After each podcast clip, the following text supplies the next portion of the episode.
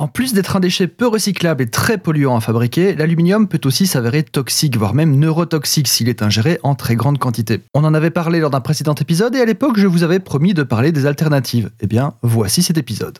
A priori, la feuille d'aluminium ne serait pas un problème si seulement l'aluminium n'était pas également présent comme additif alimentaire ainsi que dans beaucoup d'autres produits de notre vie quotidienne. Les cosmétiques, les déodorants, les opercules de yaourt, les canettes et j'en passe. Pour info, l'usage d'ustensiles et de casseroles en aluminium est interdit dans les cuisines professionnelles. Limiter l'usage de l'aluminium est donc doublement intéressant pour votre santé et celle de la planète. Voici donc quelques alternatives à votre bon vieux papier alu.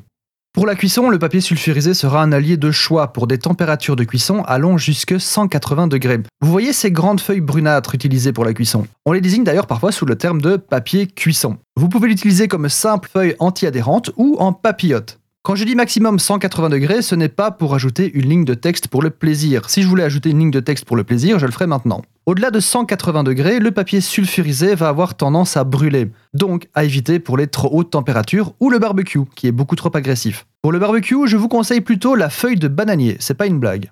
Pour la conservation au frigo, un contenant refermable en verre vous contentera des années que ce soit sous forme de bocal à stériliser ou de plat dédié avec un couvercle étanche. Il y a des marques tellement connues que le nom d'ailleurs de leur contenant en plastique est devenu un nom commun.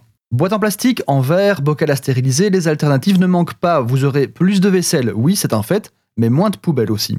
Pour transporter votre sandwich pancetta parmesan pesto rouge olive, optez pour le bon vieux coton imbibé de cire d'abeille.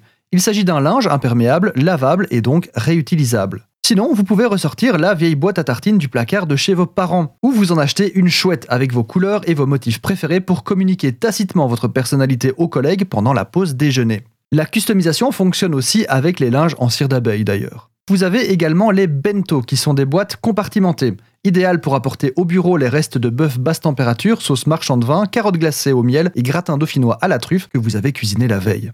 En fait, quand on y réfléchit, il suffit d'emballer nos produits à la mode de nos grands-parents où le film aluminium n'existait pas. Un petit pas en arrière pour mieux bondir vers le futur.